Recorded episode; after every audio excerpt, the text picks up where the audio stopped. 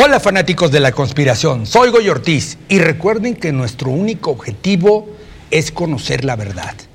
Como en cada misión está conmigo, con nosotros, Daniel Muñoz. ¿Cómo estás, Daniel? Muy bien, qué gusto. Daniel, Qué antes de, antes de comenzar, quiero decirte que tuvo mucho auge eh, ese comentario que hicimos en, en un capítulo anterior, dos capítulos anteriores, donde tú dijiste, o dijimos, que eras un contactado. Ya sé, ya sé.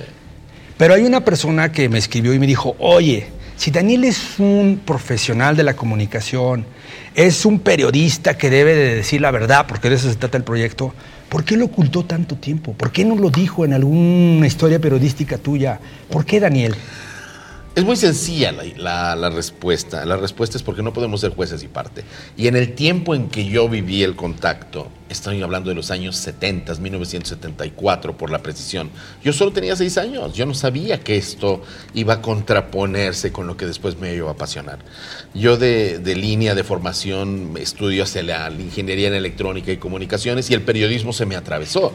Entonces, para mí, encontrarme ya con una realidad que yo vivía y obviamente el periodismo que empecé a hacer, querido Goyo, tenía que ver con estos temas, me resultaba imposible decir que yo era un contactado, porque si entonces yo lo decía, ya no podía ejercer desde el ámbito de reportar, de decir y de hacer, siendo parte del fenómeno. Entonces nadie lo entendía y decidí callármelo hasta que me di cuenta de que ya no era posible decirlo. Entonces lo ocultaste por ética profesional. Lo no solamente por ética, sino porque no convenía, no aportaba nada. Mira, de hecho, si en este momento yo les digo, eh, yo soy un contactado, no aporta nada, no cambia nada.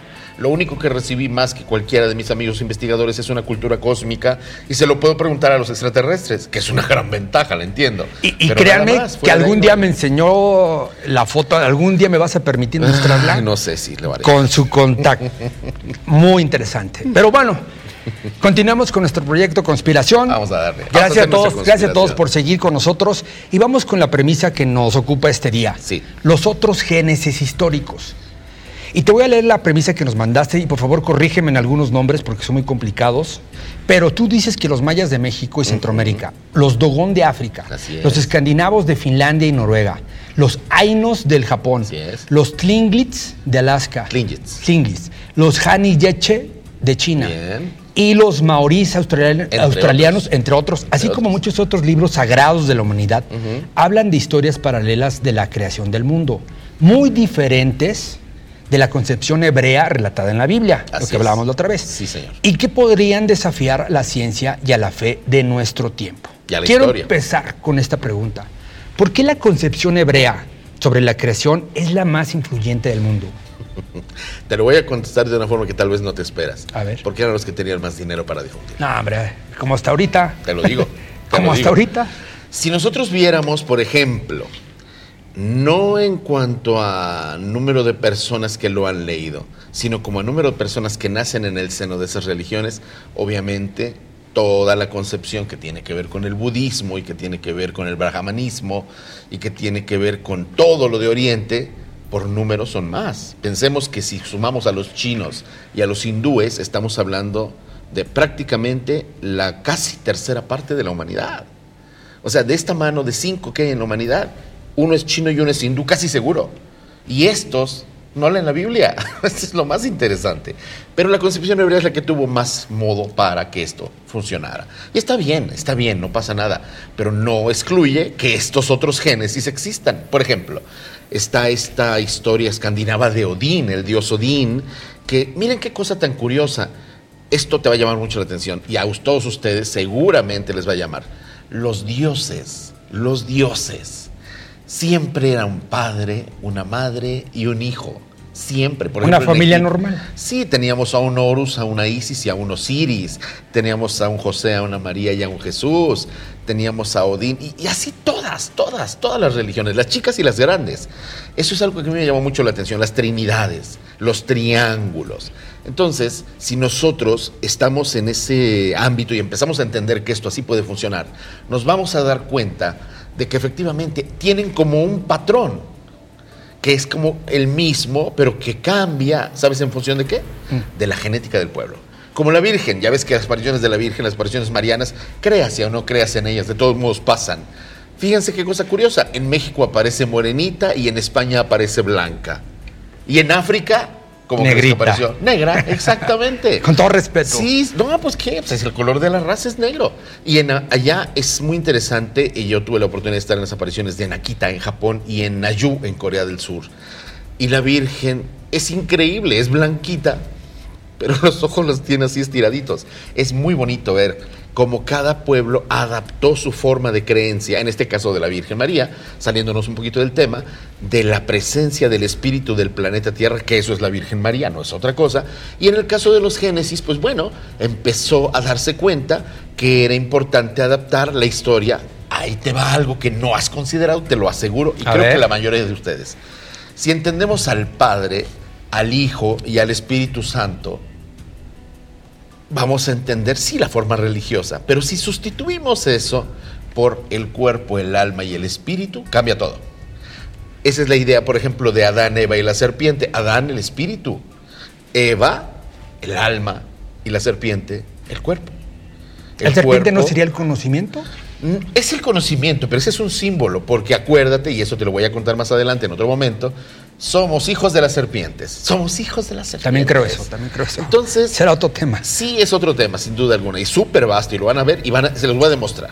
Pero si en este caso entendemos a Eva, a Adán y, a la serpiente como el cuerpo, el alma y el espíritu, y viceversa con los demás temas de las trinidades, vamos a entenderlo una vez más como eso que siempre propongo, nosotros somos dioses. Entonces vamos a ver que todo lo que hemos creado alrededor son modelos o sistemas de referencia que nos permiten entender, Gregorio, cómo esto, mi querido amigo, se convirtió en una especie de, ¿cómo llamarle? De, vamos a usar el término, el término de nuestro programa, en una conspiración Claro, que nos permitiera con una conveniencia de lo que yo en mi nivel puedo entender y acomodar, para que cuando un día ya lo trascienda, lo vuelvo a decir como se los dije en un día. Gracias religión, ya te entendí, el día de hoy te bendigo te agradezco, pero ya no te necesito. Hoy me libero ¿Crees de ti que lleguemos a ese momento? Claro, ya estamos llegando, pregúntale a nuestros niños. Oye, ellos no creen en la Biblia, creen en la tablet. Yo he leído que la Iglesia Católica ha tenido una disminución en sus fieles demasiado grave Sí. y, la, y están muy preocupados en el Vaticano. Y no solo, mira, eh, si estamos hablando de los otros Génesis, esto que dices tú les afecta también, porque las culturas cada vez se dan más cuenta, no solamente de que mintieron las religiones, y digo yo, se los juro chicos, tengo muchísimos amigos que son curas, muchos amigos que son sacerdotes, no tengo absolutamente nada. en ¿Tienes amigos pastores?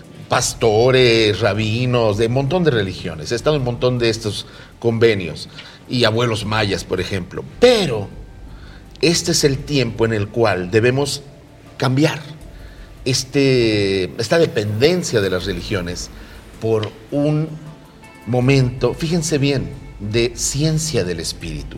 Debemos llegar, Goyo, a un momento en el cual ya no sea una religión que busca afuera, sino una religión que te hace interiorizar y te das cuenta que está en el espíritu la respuesta. De verdad, estamos hechos a imagen y semejanza de Dios. Todos los génesis son una forma de entender y explicar el cómo empezamos, porque siempre se nos ocurre. A ver, Daniel. Siempre. El, el tema es otros génesis históricos. Me puse a investigar, me gusta mucho este tema y te quiero hacer esta pregunta. Todas las historias antiguas de la creación tienen algo en común, un diluvio. Mm, Ahí estás. Ahí es donde yo creí que había otros génesis. ¿Será este suceso el punto que, el punto que une y da credibilidad a todos los génesis históricos? O sea, todos los libros antiguos, todos, todos, todos los que tú me quieras Sí. decir, Hablan hablan, de de un diluvio. Sí, sí, de No, de nadie se escapa.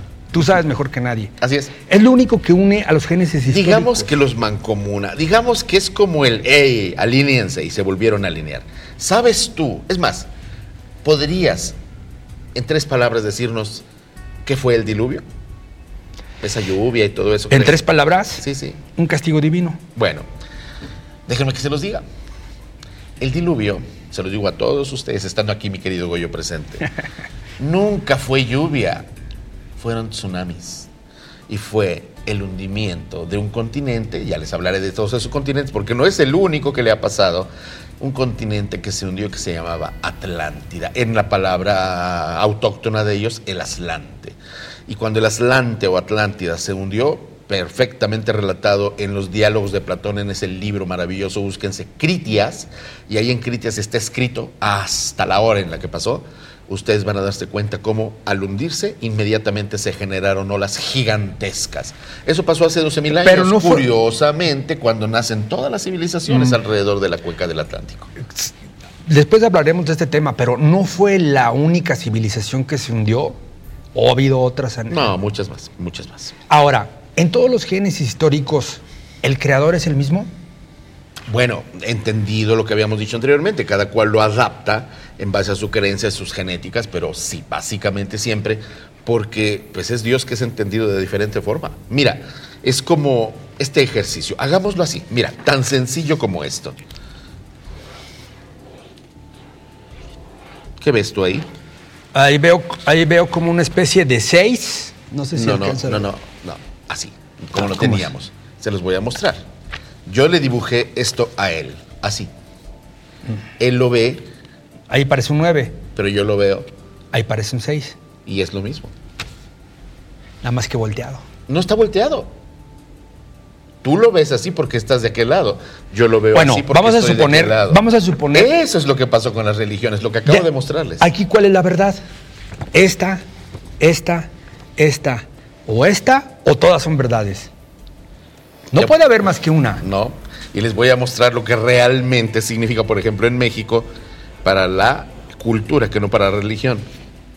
La vírgula de la comunicación. Esto significa. Ni un 6, ni un 9. La vírgula de la comunicación. No hay verdades absolutas. Lo que hay son relatividades en base a mi nivel de percepción que está basado por la conciencia que tengo. ¿Y qué es la conciencia, Goyo? El conocimiento que pongo en práctica. Porque hay personas que tienen miles de conocimientos, turistas esotéricos, que van de curso en curso, personas que se leen 20 Biblias, quienes se leen todos los libros del mundo de medicina, pero no saben nada. No saben nada. Entonces, ¿De qué sirve un conocimiento que no es puesto en práctica? Es como saber, haberte leído todos los libros de los grandes cocineros del mundo y no saber freír un huevo. ¿Qué, qué sentido tiene? Ahorita que estuvimos haciendo. Estorba el conocimiento cuando no lo usas. Ahorita que estuvimos, estuvimos haciendo el ejercicio de la virulencia. eh, La vírgula. La vírgula, perdón. Eh, descubrir la verdad es desafiar a la ciencia. Totalmente. O a la fe. A la ciencia, a la fe, a la creencia, porque la religión no es la creencia. La creencia, hablando de los génesis y hablando de todo lo que estamos hablando, no es otra cosa que precisamente la forma en la cual yo entiendo el juego que estamos jugando, lo que hablábamos del 6, del 9 y de la vírgula. Pero ¿qué pasa con esa creencia? Pasa que si llega una fe, en este caso, por ejemplo, el libro que te va a enseñar, no es otra cosa que una condicionante, una mm, un sistema de circunstancias que externamente yo estoy aceptando. Entonces, hablar de los otros génesis históricos obviamente nos va a poner en la circunstancia que esos mismos pueblos estaban viviendo porque ellos lo generaron o lo permitieron, lo que tú quieras, pero eso no cambia su origen. Que tú lo entiendas como 6, como 9 o como vírgula, no cambia el hecho de que fue hecho de esa forma. Que tú lo entiendas así es otro canal. ¿Esto qué nos da? Que un diluvio que la forma tan impresionante, grosera incluso, en la que se cambió. Lluvia 24 horas, ni siquiera llovía, eran tsunamis que destruyeron las costas y las civilizaciones que estaban en ellas. Ve los incas, ya lo sabían desde antes y por eso construyeron arriba sus cosas. Y tantos pueblos que lo sabían. Fueron avisados los incas. de- Todo mundo fue avisado. Los que tenían que saberlo lo supieron. Y cuando esto pasó, también los mismos atlantidios que murieron, los que murieron tenían que morir y los que tenían que ser avisados salieron a tiempo antes de que pasaran las cosas. ¿Qué entonces tenemos? Tenemos seres, una vez más volvemos a los extraterrestres, que avisan, que cuentan y sobre todo que tienen en cuenta a una serie de personas que de alguna forma o no pueden vamos a decirlo así, tener ciertas más facultades o utilizar su conocimiento como sabiduría o tal vez ser como una especie de... No me gusta usar la palabra, no me gusta Goyo. Preferidos, favoritos. Yo más bien creo que son como los mensajeros, como los que de alguna forma trabajan con ellos encubiertos y que les permiten estas cosas, Goyo. Entonces les dicen, aguas, va a pasar esto, vamos a soltar un satélite encima de ustedes, corran. Y mientras el resto sabe y vive su vida de pecado lo que queramos llamarles, estos que saben tienen que ser aislados porque son los eslabones de continuidad entre una civilización y otra. Y esto lo tenemos en todos los pueblos. Hay, te- o sea, hay historias, eh, Prometeo que les roba el fuego, o sea, hay tantas historias. Ahora, Entonces tenemos que ser un poquito más abiertos en eso. En el capítulo anterior, si mal no recuerdo, hablamos que nosotros tenemos eh, eh, genética extraterrestre, Sí. ADN dentro de nosotros Sí. es extraterrestre. Ese ADN nos permite tener alguna conexión con nuestro creador, ayuda de alguna manera. eh, no es un ADN extra- terrestre, es extraterrestre. ¿Eso qué beneficio nos da? que tenemos la capacidad de incluso volar si quisiéramos. ¿Y por qué no lo hemos logrado? Porque obviamente hemos estado muy supeditados y muy atados a lo que nos han enseñado las religiones. En este minuto, te lo puse el, el otro día de ejemplo, si yo no me enfermo es porque pongo en práctica lo que sé. Simplemente les hablo a mis héroes y les digo, no se tienen por qué enfermar, no les doy permiso, ordeno que no. Y mi palabra tiene fuerza en cualquier lugar del cosmos. es muy Sí, parecido a lo que hacía Jesús, ¿no? Según él no hacía otra El Nuevo cosa. Testamento. Él era el más grande alquimista de todos. Y si nosotros vemos en las demás religiones, está el mago Merlín. Tenemos a, tenemos a, por ejemplo, la diosa Amaterasu. Salomón. Salomón, el mismo Quetzalcóatl. David. Todos ellos eran personas tan conscientes que ponían en práctica no solo sus creencias, sino se volvían sabios. Un sabio es una persona consciente que su conocimiento lo vuelve sabiduría con la práctica. La práctica es el maestro. Si yo, cuando yo obviamente... Pero me también hay como- que enfocar la sabiduría hacia Sí, algo, sí. ¿no? A eso, por ejemplo, es lo que, el ejemplo que iba a poner. Yo, por ejemplo, que antes, como cualquier ser humano, agarraba, me enfermaba y me la pasaba con la penicilina todos los días, que pobre, me, me dolían las pompas porque era inyección tras inyección. Llegó un momento que dije, basta, se acabó. Y fue cuando me di cuenta el poder que tenía mi palabra. Y se acabaron las enfermedades. Y de ser un chavo muy, muy, muy enfermizo, de un día para otro, dejé de enfermarme. Lo que me pasaba por un accidente, por ejemplo, que me quebrara un ¿Tú brazo, crees pero fuera ten- de ahí nada. ¿Crees tener el don de la curación? No, no tengo ningún don de la curación, sé curarme. Y por eso le enseño a las demás personas a hacerlo. No es un don, es una virtud, es diferente. Ok. Un don es como un regalo que se te da y todo. Una virtud es un conjunto de características que tienes que por sabiduría ya las tienes eh, dominadas, digámoslo así. Se vuelve una virtud. Entonces, en este caso, la sanación, el don de lenguas, todas esas cuestiones, que siempre, si te das cuenta, fueron como parte del kit que los sacerdotes, ustedes seguramente lo recordarán, los grandes sacerdotes, los grandes, por ejemplo, en los mayas teníamos a Pacalfotán, que era al mismo tiempo el jefe militar, pero el jefe religioso. A- ahorita hiciste un Así comentario, era. dijiste el don de lenguas. ¿A qué te refieres? A Cuando tienes la xenoglosia, cuando empiezas a poder hablar de una cosa, canalizas otras personas, otros seres. Y como en mi caso, yo soy políglota. Si in questo momento ci mettiamo a parlare in italiano tutto il programma lo facciamo in italiano Pero- senza problemi assolutamente. O voy in inglés. En las congregaciones cristianas, cuando tienen ese don, hablan con el lenguaje angelical. el y he visto cómo los pastores empiezan a hablar mm, como... Sí, sí, pero no necesariamente. ¿De qué sirve? Y esto te lo pregunto a ti y se los pregunto a ustedes. Ese idioma se llama Irdin. El Irdin, el idioma angelical, que también de repente parece el enoquiano. ¿De qué sirve que yo les diga en este momento a todo mundo... Enoquiano por el libro de Enoch, ¿verdad? Enoquiano por el no, libro Enoch. porque va más allá. El libro de Enoch solamente es el límite. Si yo les dijera, Ancatanza Tumis, Ancatanza, Ashingash, ¿qué entenderían? No pueden entenderlo. Tengo que traducirlo a su idioma. Por eso, un Jesús, un Buda, un Krishna, un Cristo, llegaron como seres humanos, porque nadie puede entender la luz del sol, que eso es el Cristo. Pues muy bien, Daniel, realmente como en cada misión aprendemos, un gran maestro, Daniel. Gracias. Eh, yo quiero quedarme con una reflexión al respecto. Al ver que nosotros tenemos muchos génesis históricos, quiere decir que no, desde mi punto de vista, no solamente ha habido un creador, Así es. ha habido varios creadores. Y quizás esos creadores sean la raíz de las razas.